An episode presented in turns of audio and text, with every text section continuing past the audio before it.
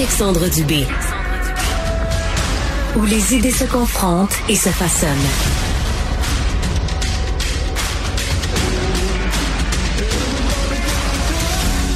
On croit souvent à tort que arrêter de, par exemple, de vapoter, là, c'est facile, il n'y a rien là comparativement arrêter de fumer la cigarette, là. Attention. Il y a un expert qui nous met en garde dans le cadre aussi du défi J'arrête, j'y gagne. Hein. Ça aura lieu du 5 février au 17 mars prochain. D'ailleurs, euh, il y aura des ressources aussi pour les vapoteurs. C'est un volet là, qui s'ajoute. Alexandre Chagnon est pharmacien à Granby, porte-parole du défi J'arrête, j'y gagne. Bonjour, Monsieur Chagnon. Merci d'être là. Bonjour, Monsieur Dubé. Eh, c'est ça, c'est une fausse croyance, c'est une fausse impression qu'on a. là. Euh, ceux qui veulent arrêter de vapoter, c'est pas, pas facile. Vous en voyez à tous les jours, vous, des clients? Oui, effectivement, c'est un phénomène qui est relativement récent, le vapotage, mais déjà, on voit beaucoup de personnes qui euh, vapotent depuis quelques années, parfois même uniquement quelques mois, et chez qui la dépendance est déjà très bien installée. C'est d'ailleurs la raison pour laquelle au Québec, quand on pose la question aux vapoteurs, il y en a un petit peu plus de 40 43 le plus précisément, qui vapotent et qui disent que s'ils en avaient la capacité, ben, ils aimeraient ça arrêter de vapoter. Donc, c'est une vraie dépendance. Eh, dites-moi, Monsieur Chagnon, pourquoi, pourquoi c'est si difficile que ça? De par la présence de nicotine dans les produits de vapotage. Donc, il y en a, euh, je dirais, la majorité des produits disponibles sur le marché contiennent la nicotine. C'est le même, même euh, ingrédient que celui qu'on trouve dans la cigarette et qui donc cause cette dépendance-là très, très forte euh, qui, lorsqu'on arrête de vapoter ou de fumer, mais vient générer ce qu'on appelle des symptômes de sevrage. Donc, une certaine forme d'agitation, peut-être même parfois de la colère, un sentiment de mal-être général.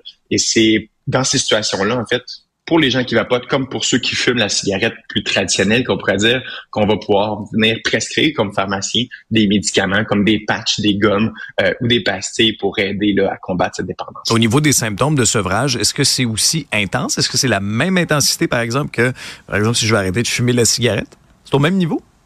Oui, Exactement, c'est au même niveau. En fait, c'est dépendant de la, quantité de nicotine qu'on consomme. Donc, les personnes qui vapotent, qui nous écoutent ce matin là, et qui vapotent au point où est-ce que parfois dans la nuit, elles ont euh, l'obligation de se réveiller, puis là, elles se sentent, OK, il faut que je prenne un shot.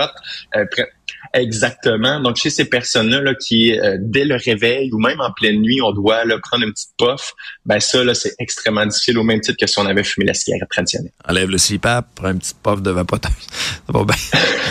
c'est rendu. Non, mais tu sais, c'est quelque chose. Non, mais puis je me mets dans. Moi, je, je fume pas, mais je me mets dans, dans, dans les souliers des gens qui veulent arrêter. Puis D'où l'importance du défi J'arrête, j'y gagne. Puis de, connaître aussi les ressources parce que, tu sais, puis vous, le voyez dans votre pratique à tous les jours, euh, c'est une épreuve, là. C'est une grosse décision de dire, regarde, pour ma santé, je veux arrêter. C'est quoi l'accompagnement? Vous avez parlé des patchs, mais ça vaut au-delà de ça, là. Oui, exactement. Donc, on sait qu'il y a des gens qui on en connaît tous, là, qui ont réussi à arrêter de fumer, euh, même à vapoter, euh, sans aucune aide, sans, sans défi, sans patch et médicaments.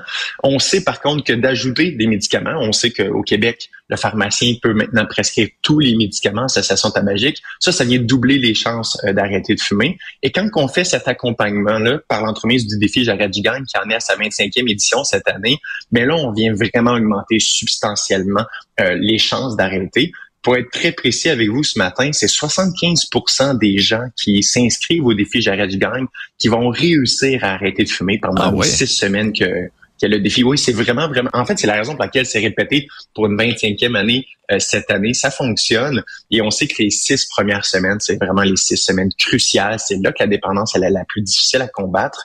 Et donc, c'est pour ça qu'on invite les gens là, ce matin à s'inscrire avant le 5 février prochain.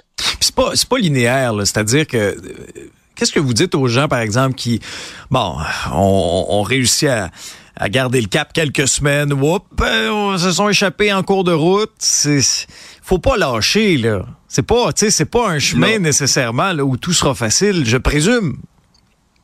Vous présumez bien, puis non seulement quand ces six semaines-là sont derrière nous, ben on est on est sorti du bois en voulant dire que les semaines les plus difficiles sont derrière nous effectivement, mais on est toujours un ex fumeurs, de telle sorte qu'on est toujours à risque de rechuter. Et il y a des gens qui, dans les années auparavant, ont réussi à arrêter de fumer avec nous pendant les six semaines du défi et malheureusement ont rechuté par la suite, ont recommencé à vapoter ou à fumer. Et nous, on les, on les réaccueille à, bras ouverts, là, ces personnes-là. C'est normal que euh, de, de, faire des rechutes comme ça. Euh, il y en a beaucoup par l'entremise du défi qu'on voit là, que ça fait quatre, cinq, six fois qu'ils essaient d'arrêter et ils nous reviennent encore cette année. Puis c'est important de comprendre que ça fait partie du processus. Puis euh, ces personnes-là, ben, ils ont droit aux mêmes outils, au même accompagnement là, que les gens qui en sont à leur première inscription avec nous. Ouais, c'est jamais facile de vaincre une dépendance. Hein. Puis êtes-vous êtes-vous préoccupé, vous comme professionnel de la santé, aussi de voir ce qui se passe avec l'industrie du vapotage? on a essayé de resserrer les règles au niveau de la réglementation sur les saveurs, mais on voyait aux nouvelles que ça y a toutes sortes de manières de contourner ça. Puis concrètement, dans certaines boutiques, il y en a encore des saveurs. Ça vous inquiète? Oui, ben moi ça m'inquiète, c'est certain. Comme comme pharmacien, comme professionnel de la santé plus généralement, nous on voit, on a un biais de sélection. On voit ces personnes qui nous viennent en pharmacie, qui viennent à l'hôpital, qui ont fumé pendant plusieurs années et là qui subissent les conséquences parfois irréversibles de ce, ce tabagisme-là. Puis c'est certain que moi j'avais accueilli euh, avec euh, disons un, très grand bonheur le fait de d'enlever les saveurs dans les produits de vapotage. On sait que ça de retirer les vapeurs, les, les, les saveurs, pardon, ça, ce n'est pas quelque chose qui va réduire la propension des gens à vapoter lorsqu'ils vapotent déjà. Ça, on est très conscient de ça. Les gens qui ont déjà une dépendance saveur sans saveur, ça changera pas grand-chose. Ce qu'on veut surtout, c'est chez nos jeunes, c'est éviter que les gens commencent à fumer et vapoter, euh, puisque au Québec, depuis deux ans, on a comme atteint un plateau. Là. On est à 13% des Québécois québécoises, qui représentent un peu plus d'un million de personnes qui fument encore la cigarette aujourd'hui. et ce plateau-là s'explique par le fait qu'il y a autant, environ autant de personnes qui arrêtent de fumer que de nouvelles personnes qui commencent. Et on sait que le vapotage, ben, c'est parfois la porte d'entrée, euh, surtout chez les jeunes, euh, au tabagisme. Donc, on espère. On n'a pas, pas de boule de cristal ce matin, mais on espère vraiment que cette, euh, cette réglementation-là va réduire la proportion des jeunes à commencer à vapoter et de parfois transiter vers la cigarette. Alexandre Chagnon, vous êtes pharmacien, vous êtes porte-parole du défi J'arrête Gigang. Je vous rappelle que c'est du 5 février au 17 mars prochain. Merci pour vos explications. Ça fait plaisir. Bonne journée tout le monde.